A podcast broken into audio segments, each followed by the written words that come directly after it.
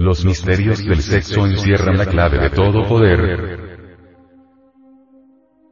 Todo lo que viene a la vida es hijo del sexo. San Agustín a través de su arte erótico regio estudia los misterios del sexo.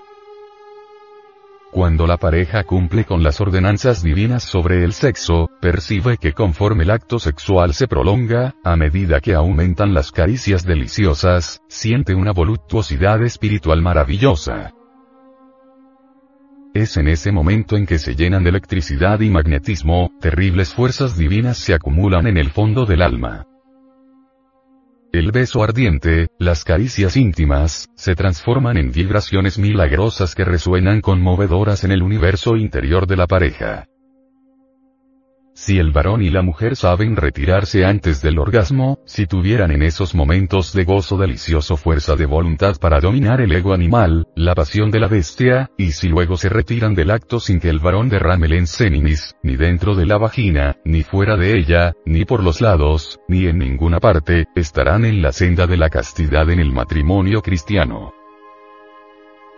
Hagamos, pues, una plena diferenciación entre castidad y celibato.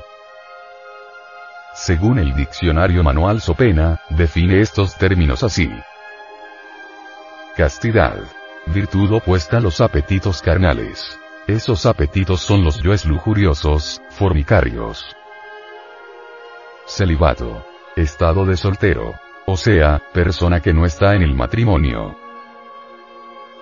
El mundo protesta porque el gnosticismo enseña la ciencia de la regeneración sexual, pero en cambio no protesta en contra del homosexualismo, ni contra la prostitución que crece alarmantemente, ni contra la masturbación o ipsación, que se ha constituido en cátedra favorita en el área de la educación sexual, ni en contra de las revistas pornográficas, ni contra el cine y los programas de televisión pornográficos, y demás sexopatías que son múltiples, y que todo esto conlleva a la degeneración sexual y de hecho a la degradación moral del sujeto humano.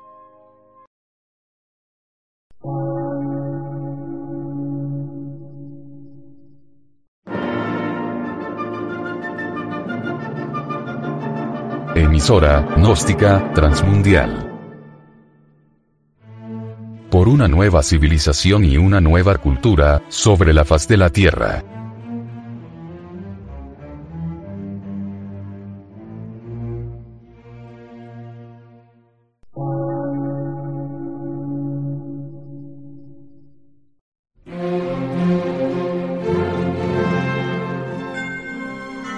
Medio de radiodifusión científico, artístico, místico y filosófico, de la Asociación Colombiana de Centros de Estudios Gnósticos, Antropológicos, Psicológicos y Culturales. A.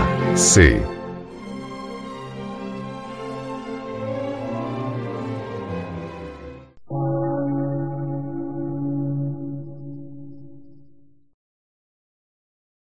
Lectura en movimiento. Difusión sin fronteras.